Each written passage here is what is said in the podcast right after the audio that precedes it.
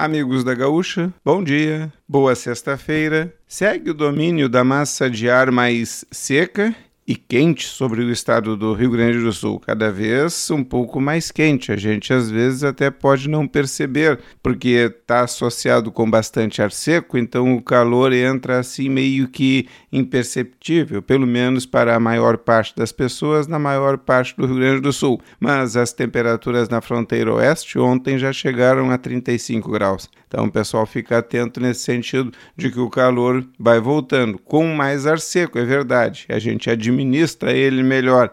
A outra massa de ar quente tinha um pouco mais de umidade, a gente transpirava mais. Essa está um pouco mais seca e chega meio que para ficar, porque pelo menos até a semana que vem não há uma expectativa de uma queda mais acentuada nas temperaturas. Então, pessoal fica atento. Alguma chuva, mais uma vez, a divisa com Santa Catarina, já que não tem nenhum sistema avançando, e depois essa parte ali da, dos campos de cima da serra, Parados, que não deixa de ser divisa com Santa Catarina, talvez Planalto e Alto Uruguai, são as duas outras áreas que retêm um pouco mais de umidade e traz algumas pancadas de chuva. Olha, pouca coisa muda para sábado, talvez aqueça um pouco mais e continue um pouco bastante seco, mais uma vez. Domingo não tem muita coisa também, a gente não tem nenhuma expectativa de alguma mudança mais substancial para domingo. É, tem algumas pancadas de chuva mais na divisa com Santa Catarina, essa metade norte, um pouquinho mais de pancadas de chuva no sul.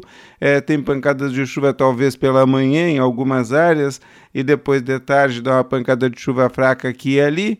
De noite não tem previsão de chuva. Assim como hoje e amanhã. A gente tem aí alguma instabilidade, mas muito pequena sobre o estado do Rio Grande do Sul e de noite o tempo fica aberto e mais uma vez seco e quente sobre o estado do Rio Grande do Sul como um todo. E fica aí a expectativa de chuva de segunda para terça, principalmente na terça, e depois já na metade da semana que vem, na própria quarta-feira, entrando ar seco de novo, e a segunda metade da próxima semana sem chuva aqui no estado.